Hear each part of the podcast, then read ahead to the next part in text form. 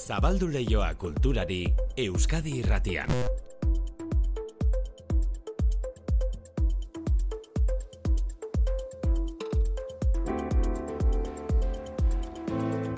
Ordu biak eta hogeita mairu, manu etxe sortu, arratzaldeo. Arratzaldeo maite. Artium museo azizketan hasi dugu goizak gaur albiztegia, Bai. arratzaldeko ordu batean, baina hitz egin dezagun orain liburu bati buruz, hain Mhm. justu ere, gure lankideak, Jon Artanok, azkenean esango dugu, burutu duen kosta zaio eta liburua, baina zuk mikrofonaz kanpo esan didazunarekin nik amua irentzi dut, eh? Ba, bai, liburuak oso itxura ona dauka. Faktoria saioko lankide Jon Artanok, debako udalak ematen duen tenen mugika beka irabazi zuen, eta bekaldi horren emaitza da Juana izeneko liburua. Juana Perea Plata, mila bederatzeun da hogeita mazazpigarren urtean Bilbotik iesi Bogotara heldutako euskal familia bateko kidea. Familiako ardibeltza deitu dio Jon Artanok emakume honi eta era berean esan du gutxitan topatzen direla era honetako personak. e, abenturazalea, ausarta, mugarik ezagutzen ez zuena, mugak topatu ezkero, mugak pasa egiten zituena, e, erakarpen indar izugarrizkoa, eta hango bere, bere senide batek esan zidan bezala, joana urakan bat zen. Juana Urakana, Euskal Herritik gerra garaian Kolonbiara joandako familia bateko alaba. Bueno, eh, erakutsiko dizugu gerosiago Jon Artanoren liburua. Musikan bime azoka da egunotako itzordua, Bilboko Euskalduna jauregian atzo hasi musika munduko profesionalen topaketa handia da bime, amaikagarren edizio honetan Bime Prok musikaren sektoreko lau mila profesional baino gehiago bildu ditu. Azok honen baitan entzun bihar esperimentu bitxia egingo dute. Arkaitz bilar musika bulegoa. Ba, e, euskal talde bat jartzen dugu harremanetan beste herrialde bateko talde batekin, kasu honetan STR eta Joni Gaso izango dira, e, alagoiko taldea, eta egongo dira ostiralean elkarrekin lanean, e, hainbat ordutan, ba, ea elkarrekin kantu bat sortzen duten, gero elkarrekin kantu hori promozionatzeko eta horrelako elkarrenak ere sortzeko, ez? Entzun duzue, egun bat izango dute Euskal Herriko STR eta Aragoiko talde batek kantu berria sortzeko eta promozionatzeko bihar egin beharko dute dena. E, bime azoka honekin lotuta gainera, larun batera arte, doako eun kontzertu baino gehiago izango dira Bime Live jaialdean. E, mila aldiz sortu izan den eztabaida, zer da hobea novela ala novelaren ondoren sortutako pelikula. E, eztabaida hori mila aldiz entzun dugu, baina gaur arratsaldean Bilbon egingo duten mainguruan planteamendua zabalagoa izango da zalantzari gabe. Nola egokitzen dituzten liburuak pelikula film bihurtzeko. Bira kulturgunean gaur bertan mainguru erakargarria Bilbon, zineaz eta literatura hitz egiteko, Katixa Agirre, Txani Rodríguez, Asier Altuna eta David Pérez Sañudo elkartuko dituzte. Lehendabiziko biak idazleak eta beste biak zinegileak. E, zinera musikatik iritsitakoa berriz Fermin Muguruza bidasoako muga zeharkatu nahian hilako lagunen historia gogora ekarri duen filma karteldegian daukazue bidasoa 2018-2023 gurekin izan da kulturleioan Muguruza aste honetan eta esan zigun zein azkar ahaztu ditugun azken urteotan bidasoko muga zeharkatu nahian ibaian hildako lagun afrikarrak. ailegatzen gara donostira eta osta-osta jendeak badaki. Hortinean gero, baina nola, horren beste hildako, baina zer datatu da. Eta ja, pues hori, Madriden egon naizela, edo Galizian eta eta Katalunian eta eta bueno, pues Mexiko ere jendeak, bueno, hori pues igual normalago, eh, sandokaten gainera tragediaren eh, zenbaki osteno hoiekin, ba normala da ez enteratzen gertatzen ari denaz, baina baina jendeak ez daki, ez daki bederatzi hildako daudela hor eta Bidasoan. daudela, Mhm. bidasoan. Bai. Eta, eta gero, ba, nik uste dut garrantzitsua zela baitare, ba hori, ondo ordezkatuta egotea, bai harrera zarea, bai bidazo etorkinekin, Mm.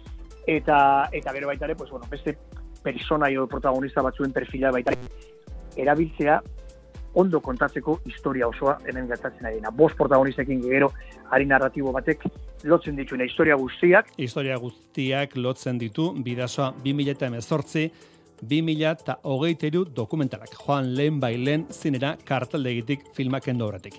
Eta sarerako honetan beste aipamen batere bai, kaso honetan gaur hasiko den Santurtziko antzerki jaialdiari, fake reality izeneko antzeslana gaur bertan nera bezaroaz eta sexualitateaz besteak beste. Santurtziko antzerki jaialdia herriko Serantes kulturretxeak antolatuta. Gurea ez da kulturretxean, gurea leioa besterik ez da, baina leiotik begiratuta zer nahi ikusten da. Euskadi irratian, kultur leioa. Manu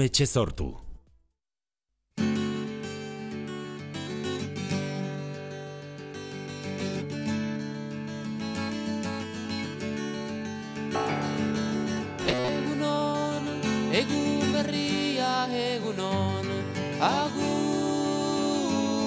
gaua Egunon itxaso eta mendiak aize egunon Datorren hilean, azaroren hogeita iruan beteko ditu etxe honek berrogeita bat urte Euskal Herratiak eta goizean faktoriako lankidek esan dizueten gixan asira-asiratik hemen izan den arantxa irastortzak gaur hartuko du erretiroa.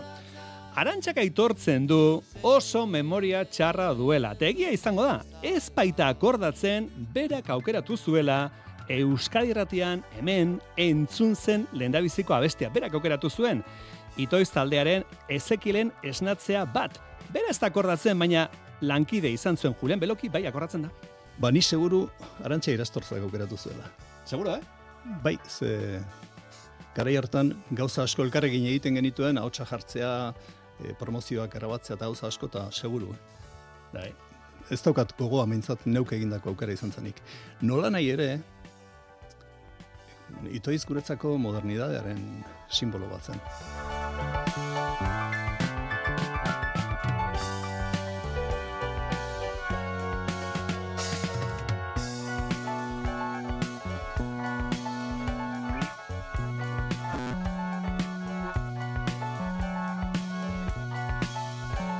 Arantxa idaztortza beste beste kulturleio honetan ibilitakoa.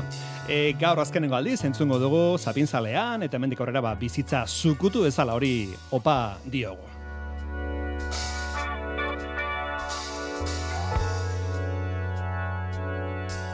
E, kultur lehiora arrimatu zaizkigu Itxaso Paia eta Maria Rivero. Itxaso, Maria, zer moduz, bikote?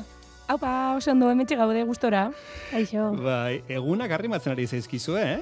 Arrimatzen ari dira ja fetxak ez, datak ez da? Bai, atzera kontua hasi da, eta bueno, gu lehenagotik bageunden urduri, baina bueno, urduritasun sano bat ere bada. Hori da, urduritasuna sano baldin bada ondo, ez da? Kontrolatu liteke. Hori da, hori da, kontrolatu aldana. bueno, itxasok eta Mariak elkarrekin emak kumeak esango dugu, emak mak hori markatuz, edo? Bai, ondo, ondo, lan e, igerri dadin behintzate irudia ikusi gabe zer inguruan ari garen, ezta? Emak ume horrekin. Hori da, itxasok eta Mariak eh, emak kumeak izeneko antzerkia prestatu dute, eta estrenaldiaren aurrean eh, aurretik egin digute bisita, hitz egingo dugu berala beraiekin, nola doazen prestaketak, elkarrekin ari dira prestatzen, baina eguneko kultura albiste batzuk ere emango ditugu. Segituko duzu zuek kultura informazio imaginatzen dut, ez da oso hurbileko zaizue kultura. bai, bai, noski. Bai. Guretzako bai alde baten, da baita besten ere, bai. Bai, arlo pertsonaletik, bai profesionaletik, eta gero gero be bai jakin minandik gara, orduan Bai. gustora gustora entzungo zaituzte. Vale, adibidez ezagutzen duzue Gazteizko Artiu Museoa, inoiz egon zarete Artiumen? Ba, Ezagutu bai, bueno, behintzat badakigu existitzen da, baina ni bertan ez nazegoen. Vale. inguruan askotan, batez Bai. ere ostegunetan, gazteizera bizita egitean, people bidean, igual behar bada, baina, baina Aizu. bai, bai, ezaguna bada. Egunen batera egin beharko dugu itzordua irurak joateko Artiu Museora. Venga, ba. Venga, ba, guazen Artiumera.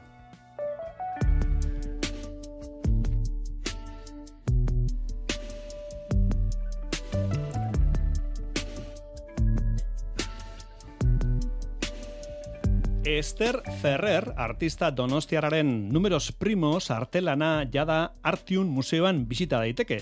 Sortzaileak berez Gazteizko Prado Parkean kokatu zuen artelana duela hogei urte, baina denborarekin nabarmen ondatu da. Zoru gainean ezarritako zeramikazko amar mila pieza dira, berreun bat metro kuadro. E, zenbaki lehenen seriazioak ikus daitezke eta utzunen artean sortzen diren diagonalak nabarmentzen dira. Ferrerren lana Artiun barneko patioan kokatu dute orain. Euskairatea Gazteizen oier narbaiza. Esther Ferrerrek matematikekiko duen interesa jasotzen du numeros primos lanak. Ulan matematikari poloniarrak deskribatutako espiralean du oinarria, zenbaki lehenak espiral batean idatziz gero, diagonal txiki pila bat eratzen dira, baina berrogeita bat garren zenbakitik aurrera hasiz gero, eten egiten den diagonal jarraitu bat osatzen da. Duela bi hamarkada Ferrerrek amar mila zeramika pieza jarri zituen Gazteizko Prado Parkeko zoru gainean, berrogeita bat garren zenbakitik, mila eta hogeita meretzira bitarteko zenbaki lehenak kokatu zituen espiralean. Denborarekin baina lana ondatu egin zen, azken hilabeteetan artelana zahar berritzen eta lekuz aldatzen buru belarri aritu da artium, Beatriz Zerraez museoaren zuzendariak artistak erakutsitako implikazioa nabarmendu du. Orain dela, zazpi bat hilabete, aurkeztu genuen e, museoan bertan, Ester Ferrer artistaren numeros primos izeneko lana. Momentu horretan, eskertu genien artista berari museoarekin hartutako konpromisua. Orain museoaren barruko plazan instalatu dute lana Artiumek kalean dituen lanetatik emakume artista baten lehenengoa. Kokapen berriaren bidez, performantzei lotutako praktika artistikoak eta proposamen pedagogikoak erraztuko ditu. Esther Ferrer, artista, pozik azaldu da. Siempre pasa lo mismo, ¿no? En un momento determinado nadie le importa lo que haces y en un momento determinado haces algo en alguna parte y de repente a la gente le ve y resulta que les interesa. ¿Eh? Bueno, es mi caso. O sea que gracias a todo el mundo por uh, haber hecho posible esto, que para mí ha sido muy importante. Zenbakiek duten garrantzia nabarmendu du, ez hori bakarrik. Zenbaki lehenen misterioak matematikariak ez ezik sortzaileak ere mugiarazi dituzte. Tartean Esther Ferrer bera. Los números primos hoy en día todavía no saben si son infinitos, si no son infinitos, si un día se descubrirá el sistema, etc. Y entonces esta, incógnita que moviliza matemáticos del mundo entero, o sea, me ha movilizado a mí, artista, o sea, este misterio de estos números que no sabemos por qué están ahí, pero están ahí y son la base de la matemática.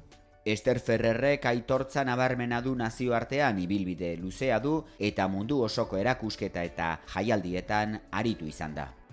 Arratsaldeko irurak arte, Kultur Leioa Euskadi Irratian. Liburu bat, Juana izen burupean, kaleratu du Jon Artano, Euskadi Irratiko lankideak bere lindabiziko liburua. Tene Mujika beka eskuratu zuen pasaren urtean, Ego Ameriketara joandako Euskaldunen historiak biltzeko proiektu batekin. Eta Argentinan, Txilen, Bolivian, Perun, Ekuadoran eta Kolombian bildutako amaika historia besapen hartuta, azken herrialde honetan aurkitu zuen Juana Perea plataren istorioak hartu du indarra, liburu oso bat merezi duen emakumearen historia. Mailu Dorio zola konta guzu.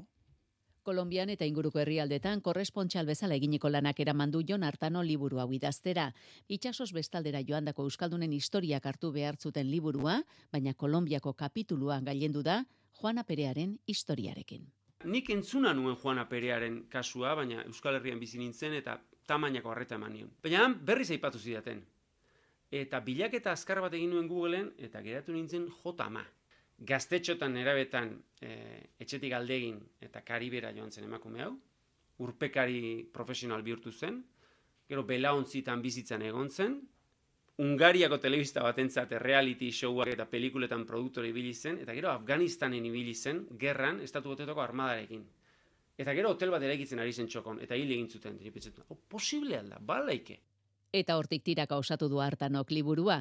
Juanaren aitona monako geita amazazpian utzi zuten Euskal Herria gerratik iesi eta horren inguruko historia eta pasadizo harrigarriak ezagutu ditu familiarekin izan duen harremanean eta perea tarren gora berak ere kontatu ditu liburu honetan. Batetik dago Juanaren familiaren historia, baina bestetik dago ikerketa bat Juanaren biografia ulertzeko, txokora iritsi aurrekoa, eta e, behin txokora iritsi eta hotel bat eraikitzen ari zela, ba, bere hilketa eragin zuten baldintzena eta ingurua bar e, horrena guztiarena. Juanaren historiak merezi du liburua, baina zoritxarrez bere eriotzak hartzen du liburuaren zati bat. Hitz egin nuen, bueno, jende askorekin. Eta joan nintzen krimena gertatu zen lekura.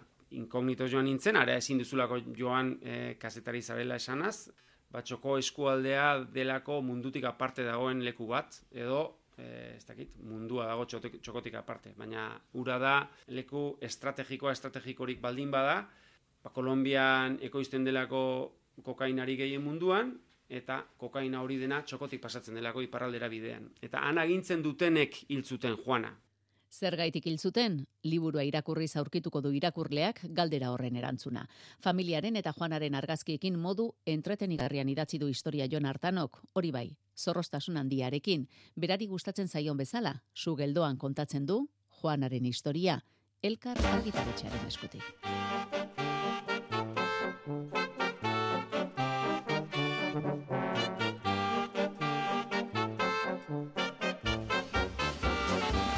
Zergatik ez baliatu literatura festen edo jaien zabalkundea egiteko, San Ferminen berri mundu osora zabaldu zuen adibidez Ernest Hemingway idazleak. Baionako festetako literatura lehiaketaren bigarren edizioa aurkeztu dute eta berritasuna gaskoineraz ere izango dela lehia. Idatzitakoak bidaltzeko data muga otsailak amaika. Baldintzen artean, gaia, biztan dena, baionako festei lotua izatea, baina ilunak eta argiak izen buruarekin ere lotura izatea. Amabos mila izkitako muga jarri dute. Andone Lizeaga, konta iguzu? Iragan urteko lehen edizioaren petxoa zuzenduta eta gaskoinerak, oksitanierak bere lekoa izanen du baionako bestetako literatur txapelketan, frantsesarekin eta euskararekin. Berritasun gehiago, gehiago idazteko aukera izanen dutela preseski parte hartzaileek, amabos mila karaktere. Itxaro borda, epaile burua, iragan urteko arrakastaz. Dudak banituen zen eta Euskal Mundua eta Baionako pestak ez dira beti elkarrekin joaiten. Baina ikualdetik, iparaldetik, gazte adineko. Okan dugu Baionako pesten historioaren zeharkaldi literario bat biziki ederra eta hunkigarria zen aldi berean bai. Lehen edizioan, iragan urtean, berreun eta larogei parte hartzaile izan ziren, gehienak frantsesez, aukeratutako berreun eta irurogei lan inguru onartuta, parekotasuna, erdia emaztek, erdia gizonek, idatzi baitzuten. Irabazleak Atlantika argitaletxearekin euskerazko edizioan eta frantsesezkoan liburutegian dira. Epaileen artean, euskeraz, itxaro borda, erran bezala, epaileen burua, Idoia Rodríguez Mondragon, iragan urteko irabazleak, gorka berezi hartua, Lucian Etxezarreta eta Patxi Garat, eta frantsesezkoen artean, Maria Larrea eta Frederik Betbeder, otzailaren amaikarako kopiak.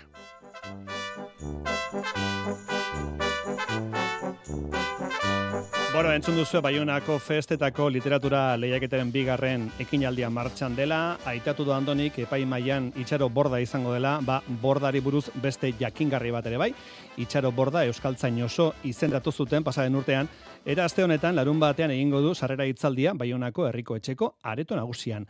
Mugari tirorik ez izeneko idazlan personala irakurriko du bordak sarrera hitzaldian eta sagrario alemanek emango dio erantzuna. Bueno, gurekin dira itxaso pai eta Maria Rivero hortza bete ez da. Bai, hemen txegaude, adi, adi. Hartu dituzu apunteak. Noski. Eh? Interesgarria dirudi Juana izaneko liburu horrek, eh? Az emakumea Juana hori, eh? Bai, bai, desde Bai. luego, eh? Mhm. Eta itxaro borda, bada emakume sortzailea, zezu buruan emakume sortzaileak dituzu, eta itxaro borda bada izkilarrez idatzi beharreko izen bat, ez da? Bai, erreferente bat literaturan eta bueno, ba niri neuri adibidez bereziki asko gustatzen zait, ba bueno, zera misterioa lantzen duelako, nolabait eta bueno, ez? Orduan eh, bai, bai, izkilarriz idatzi Idatzi beharrekoa. behar da. bueno, zergatik etorri dira itxaso eta Maria guregana, ba etorri dira hau aurkeztera. Emakumeak bai esan, bertso saio bat antolatzera zoaz eta ez daukazu emakume bertsolari baten kontaktua. Guk bai, deitu. Diru laguntza batera aurkeztu zarete eta puntutxuak faltan? Martxaren sortziak gero eta urbilago dago. Ai, kulturekintza bat antolatu nahi duzula? Edo azaroaren hogeita bosta. Deitu. Bueno, bat, telefonoz, pizza bat edo hamburguesa bat eskatzen dugun gixan, teleoperatzaileak zai ditugu gure kultur beharrak asetzeko. E, buru belarri ari dira lanean itxaso paia eta Maria Rivero, datorren hilean, azaren hogeita zeian, esteinatuko duten emakumeak satira musikara prestatzen. E, musike barri antzokian ari dira antzerkia prestatzen Juana Bizkarra egonaldi artistikoari. Esker, konturatu naiz, beste emakume bat, hor, ez? Juana Bizkarra. Beste Bai, izen berekoa gainera, Juana. Ba, hori da, lehen aipatu dugun Juanaren gixan, ezta? Bueno, Euskal emakume sortzaileen McDonaldizazioa. Hori nola azaldu, zer da McDonaldizazioa Euskal emakume sortzaileena? Bueno, nolabait obrarekin lotuta dago, ez? Obraren logoa bada McDonald'sen logoa, buruan danok dakagu McDonald'sen logoa zelakoa da, bueno, Mhm. buelte ematen badiozu, bititi dira. Orduan emakumeak e, bulegoa sortu dugu eta bulego horretan egiten duguna da, bueno, ba, emakume sortzaile on lanak saldu, ez? Mhm. E, orduan, bueno, nolabait egin dugu McDonald'sazio kontzeptu hori erabili dugu e, irudikatzeko e, paralelismo hori, ez? E, zelan nahi dugun alde batetik emakume sortzaio lana erdigunean jarri eta referenteak indartu, baina baita ere, bueno, kritika eta satira eta umorea. Mm, Satira seria, adibidez, gaur egun ez dakit, eh, janari espresa konsumitzen dugun gixan kultura merke eta harinaren nahi ditugu edo... Bai, behar bada bai, eta bueno, e, obra hau zehazki emakumeak, ba, bueno, Maria eta Bion esperientzia propioetatik edo bizipenetatik abiatuta bada, eta guk bai sentsazio hori eduki dugu, ezta? Urte ugari eman ditugu kulturgintzan, euskalgintzan lanean, eta nolabait bai pertzibitu dugu kulturaren trafiko, kulturaren McDonaldizazio hori, ez? Mm. Eta horregatik nahi izan dugu, ba, hain zuzen ere, mai gainean jarri e, zehazki, ba, euskal emakume sortzaileen kasuari begira. Bueno, eh, satira musikal bat izango da, ikusi dudanez, eh, nola antoratu zarete, itxaso antzerkia zarduratu zara, eta Maria zu musikaz edo? Bueno, gutxi gora bera, elkarrekin ari gara etengabe, baina egia da bakoitzak bere bertute handiagoak edo jakintza edo ezagutza handiagoak badituela esparru bakoitzean, beraz egia da Maria gehiago musikalki e, jantzi duela ikuskizuna, behar badan ni gehiago gidoian zentratu naiz, hala ere elkarlanean egin dugu dena, eta ipatu beharra dago kanpo begirada lantzeko ere bai, zuzendaritzan olatz beho bide, ibilbide handiko beste emakume bat ere badaukagula. Ze aholko eman dizio latzek, Maria? Bueno, asko nire kasuan, asko lagundu dit, zeka, azkenean, esan bezala nik musikan gehiago zentratu naiz nire bizitzan, Mhm. ez eta antzerkian edo mundu honetan nire posu batzuk eman, baina olatzek lagundu dit nolabait lantzen pertsonaia, eta bueno, nik ezagutzen ez nituen eh, hainbat kontu lantzen, ez? Eta batez ere, gidoiari begira, kanpo begira bat behar genuen, ez? Momentu baten itxasote abiok sortu genuen bai ideia originala eta bai gidoia, eta bueno, bakizu, eh, sormen prozesuetan gertatzen dana, ez? Blokeatzen zara batzutan eta eta behar duzu begira da fresko bat, eta olatzek hori eskaini digu, ganera olatz eskarmentu handiko emakumea da, bilbide handikoa, orduan berak ere badauka zer esan eta zer aportatu, eta ia oso komplemento ona izan da kasu hontan. Mm, e, datak, lehen aipatu ditu pixka bat, ez dakit zuzen ari naizen, irailaren hogeita bederatzean, emakumeak antzeslanaren jendaurreko kontsegua izango da? Izan zen, hori da, irailaren hogeta bederatzean, egin Ai, genuen... Ba, nastu nahi ba. Hilabete atzeretutan nabil. Bai, bueno, egu hartzeko gabiltza, eh? ez Paskar dakigu... pasatzen da da? Udazkena Bai, derrepente neska, iritsi da, eta ta Bai. zoratu gara denok da, da, eguraldiaren bai, bai, bai, moduan. bai. Bai, irailaren hogeta bederatzean... E, Egin zenuten, hori da. Entxegu ireki egin genuen, eta gero Bai. aurre estrenaldi pare bat baita ere. Juana Bai. Bizkarra e- egonaldi artistikoaren barruan eta egia esan, ba, bueno, oso emankorra eta esperientzia polita izan zen. Hori, eta gero ja estrenaldi estrenalia, azarako gita sei. Hori da, musike barri baita ere. Vale, hor ze joango dira lagunak eta familiak eta dena joango dira animatzera edo... Hori, hori espero dugu. bueno, galdetzen badabiltza, azaroaren bitik aurrera sarrerak salgai izango dira. Mm. E, musike barriko bat, e, ta, bai takilan eta bai online ere bai. Orduan, ba, bueno, espero dugu bai, e, ba, bueno, e, urbilduko direla lagunak eta ez, egin lagunak ere bai, ez? Ea... Ez ezagunak batez ere. Hori, Ez ezagunak, ez? E- eta ondoren zer gero Euskal Herrian barne biliko zarete edo? Bueno, horretan gabiz bai, baditugu data batzuk lotuta, saiatu- saiatuko gara, bueno, balik eta leku gehienetara heltzen, baina, bueno, bakizu hau ez dagoela gure esku guztiz gugatik izango balitz, egongo ginateke Euskal Herri osoan, baina bai, bai, ni gure asmoa da bira bat egitea, horretan gaude, eta, bueno, data batzuk baditugu ja da e, lotuta. Bai, adibidez, e, laudion egongo gara, e, abadinon egongo gara, hernanin bebai, gehitzon bebai, eta egia da, ba, ez dakit txakan aldetik, e, mugaz gaindi bebai e, iparraldetik, ba, bueno, gurekin kontaktuan jarri dira. Mhm. Hala ere, deialdia egiten dugu, e, boloak egin ditugu, Euskal Herrian zehar mugitu nahi dugu emakumeak ikuskizuna, beraz, oraintxe bertan, baten baten zuten ari bada. Da bere herrira joatea nahi baldin badu, Hori, merke, merke, eta promo bereziak ditugu, eh? Itxaso eta Maria prest daude joateko, muskil dira tuterara, eh, balmasedara, Barkose, eh. Bai, bai, Hori bai. da. Oionen ere astebete eman behar badugu ere, logroñoko ambulategira joango gara zio zer gertatzen bada, ta listo, bai, bai, bai.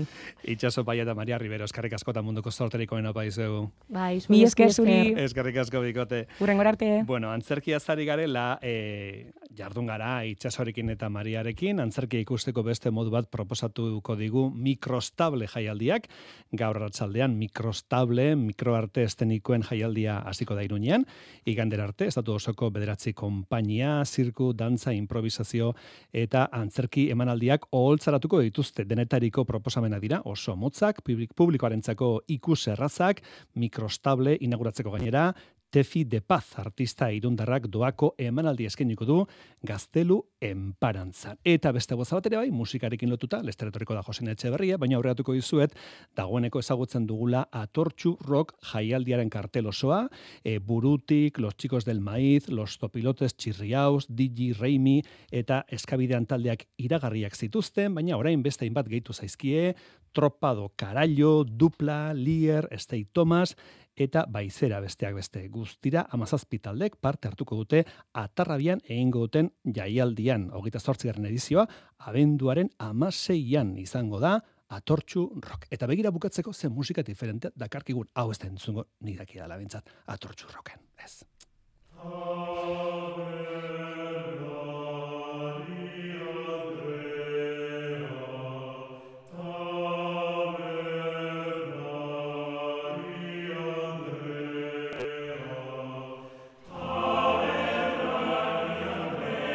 Eleo gegaizki iguala tortxurrokeko taldeekin eta koruekin denekin elkarrekin jaialdi bat egitea zargatik ez dena elkarrekin mix bat ez roka eta eta koruak ez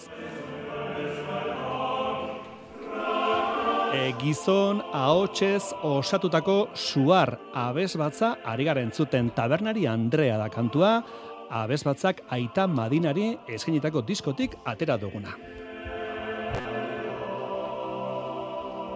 E, suar taldearen izena, ari gara itatzen egunotan, aurtengo tolosako nazioarteko abesbatzen lehiaketan abestekoak direlako, baina lehiaketaren aurretik, ostiral honetan, araia bihar bertan donostian, aiete kulturetxean, izango duzue, suar abesbatza entzuteko modua.